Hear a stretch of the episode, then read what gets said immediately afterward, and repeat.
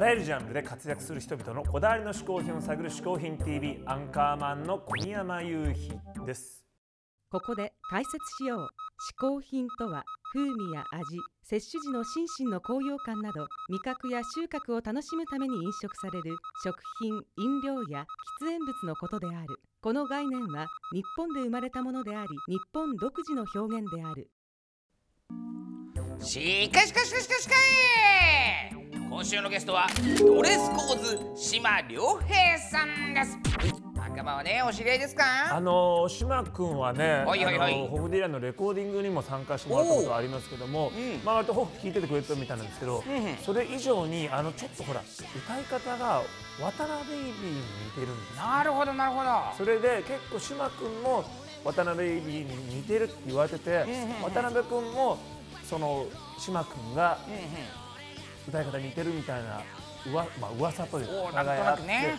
それでじゃあどうせなら島君と一緒にやったらどうって僕はその提案して、はいはいはい。それでホフディランの,、まあ、あのアルバムに参加してもらったという経緯がなるほどありますよね。はーい。すごいまあ独特の歌い方がすごい味のある大好きです。はい。さあそんな島良平さんどんな嗜好品を紹介してくれるんでしょうか？皆さんどうもはじめましてドレスコーズの島良平と申します、えー僕が今回、えー第1回目ですね。紹介する嗜好品はこちらでございます。古本ですね。そのまあバンドマンでしてまあ音楽まあ仕事なのか趣味なのかっていう境界線があんまりないような仕事なのでなんとなくこう人に自慢できるようなまあ嗜好品っていうのは古本が多少あー集めているぐらいで例えばこれとかはこれ植草仁一さんっていう、まあ、ジャズとか映画とかの評論をされてた人僕の人が、まあ、かっこいいおじいちゃんなんですけどこの人がすごい大好きですごいおしゃれなんですよ。で服もねあのコラージュっていうんですかね。これ表紙とかも全部植草さんのコラージュなんですけどだからあんまり肩書きが分かんない人なんですよね。ご自分でそういうまあこうデザインもされるし執筆評論。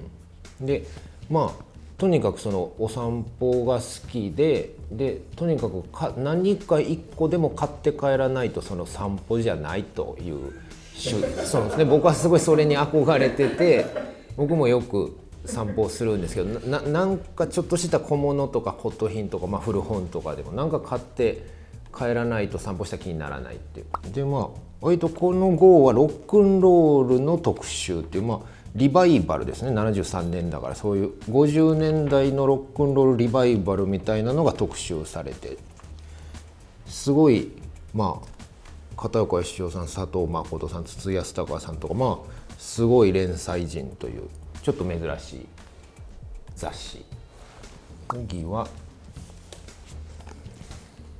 これは皆さんご存知の「少年マガジン」のこれは1970年、まあ、この想定これ横忠則さんがこの1年ぐらい多分担当されてて限期間限定で。でその時のマガジンなんですけどこれ古本屋さんで2000円とかぐらいだったんですよ。だからまあマガジンにしては高いんですけど そうでもその横尾さんがそのね横尾さんのそのデザインされたポスターとか例えばその60年代の横尾さんのポスターとかだったらまあねうん万まあ10万20万ぐらいの話ですから、まあ、その当時の横尾さんのプリントが2,000何百円と考えるとやっぱ安い、うん、古本とか、まあ、レコードのジャケットとかもそうですけどそういうとこがまあ好きで、ね、割と骨董品としてはすごい価値があるものがまあ1,000円2,000円で買えるというね、まあ、この中身もまあもちろんすごいんですけどね。一個のものをこう、えー追求して集めるっていうことがあんまりないんですだからそんなにこうコレクター魂みたいなのがないんですけど割とこう見つけたら買って集めてしまってるのが佐野重次郎さんっていう、まあえーデザイナーというかこう本の想定されてた方で僕その人の想定がすごい好きでで佐野さんが想定されてる本を見つけると割と作者が誰であれ買ってしまうんですよね。ちょっとなんというかまあフランスっぽいっていうんでしょうかね。であとまあこの手書きの文字がすごく良くて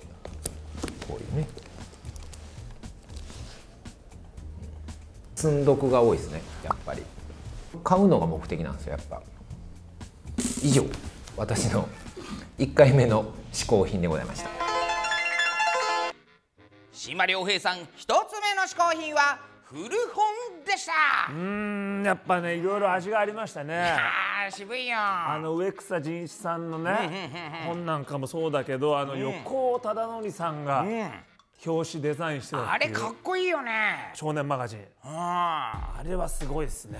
だってマガジンで2000円っていうのもね面白かったね、まあ、安いのか高いのかね、ちょっと横尾さんとしては高いけどマガジンあ安いけど、マガジンとしては高いっていうね。そうですよ。でもこう考えるとやっぱもしかしたらその皆さんのご自宅にもうん。この骨董品的な価値があるね。おうおうおう。古本っていうのは実は眠ってるかも。知らず知らずね。知らず知らずにね。ということで本日の嗜好品 TV ですけど嗜好品プレゼンツ古本高額ランキング。もうおお知りたい知りたい。これを今日見てね。うあそれはうちにもあると。ん探しちゃうよこれは。っていう場合はもうこれあの神田とかに売りに行けば。うんうんうん。超高額になりますから。おお楽しぜひみだ皆さん見つけてください。じゃあまずね第3位これ見ますか。はい。こちらですね。オーディボンのアメリカの鳥類。こちらまあこれはこれは絵ですけども中のジョン・ジェームス・オーディボンのね。アメリカの画家で鳥類研究家。で個人ねこちら北米大陸にうん。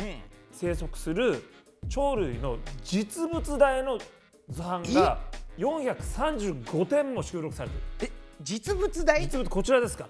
このくらいでかいです。でかい！これこれ高えだろ普通に。でもしこれ家に眠ってる場合は眠ってないでしょ。これいや眠りようがないよこれ。このほらこういうのって結構さ、こう親に隠してベッド下に隠せねえよ。いやわかんない。わかんない。隠せるでしょ。隠せるか？隠せるのは隠せると思う。これ親に99センチかける66センチで隠せるか？隠せるよ。でとにかくすごいボリューム。これもし眠ってた場合はですね、えーサザビーズとかああいうオークション出してもらうと、だいたいえー7億円ぐらい。7億円なるの3位で7億円。3位で7億円ですからねこれ。さあそして、ん。次これはあるかもしれない。こちら、これ結構あるでしょあこれなんかあるかも。